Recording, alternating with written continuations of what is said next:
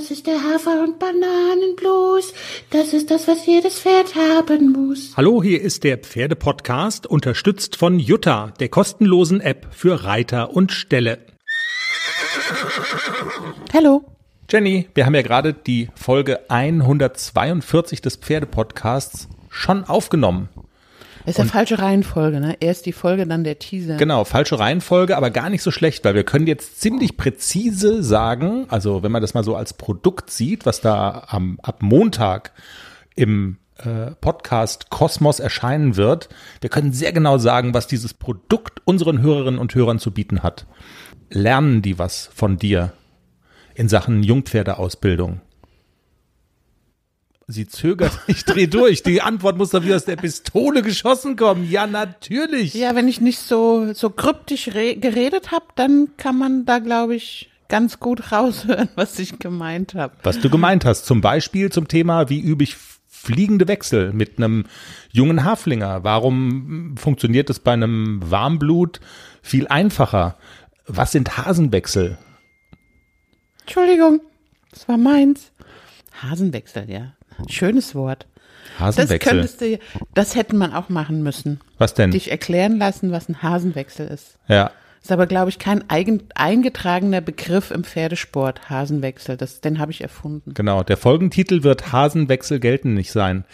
Außerdem zum Thema, das, was du gerade angesprochen hast. Ich erkläre Begriffe aus der Pferdewelt, die ich nicht kenne als Laie, der ich bin, aber ich leite mir das trotzdem irgendwie her. Was war der Begriff dieses Mal? Stoßzügel. Stoßzügel. welche, welche kranken Gedanken äh, das bei mir angestoßen hat. Ähm, ob das was mit der, äh, Häng, äh, mit der, mit der Zucht zu tun haben könnte, mit äh, Zuchthengsten.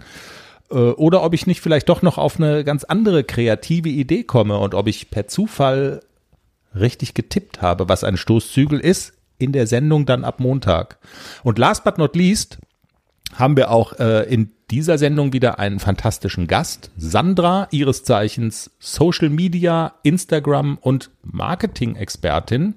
Sie wird uns allen erklären, wie man den eigenen Instagram-Kanal noch erfolgreicher und schöner machen kann, wie man Follower hinzugewinnt und ob es möglich ist, als Influencerin äh, so viel Geld zu verdienen, dass man davon leben kann und wie aufwendig das dann ist. Wäre das eine Option für dich, Jenny? Influencerin werden und dann vom Pferdegedönsheimer leben? Nope. Auf gar keinen Fall. Ich Auf- bin ja nicht so extrovertiert. Kein Eigentlich. Bock drauf. Du müsstest in Erscheinung treten. Das äh, genau. Das ist auch eine wichtige Lehre, die man lernt. Also ich habe sie gefragt: Ist es möglich, einen so erfolgreichen Instagram-Kanal zu bauen, ähm, dass man damit richtig Geld verdient, ohne dass man selber als Person in Erscheinung tritt, indem man zum Beispiel, so wie wir es ja viel machen, dass man in Anführungszeichen nur die Pferde zeigt. Sandra hat gesagt, auf gar keinen Fall. Du müsstest also vor die Kamera, Jenny. Frisier dich noch mal. Schmink dich.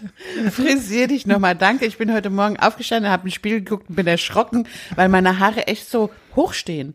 Aber es kommt gar nicht darauf an, das ist ganz egal. Authentisch musst du sein. Und wenn du was bist, dann authentisch. Wenn du was kannst, dann authentisch sein. Aber äh, nein, auf keinen Fall. Ich möchte nicht, dass die Welt mich so sieht. Auf keinen Fall. Wir diskutieren Ich dann bin noch, ja immer lieber unsichtbar. wir diskutieren dann auch mal drüber. Ja, der Pferdepodcast. Man lernt was, man hat Spaß. Ähm, es geht um Stallgebabbel und Pferde.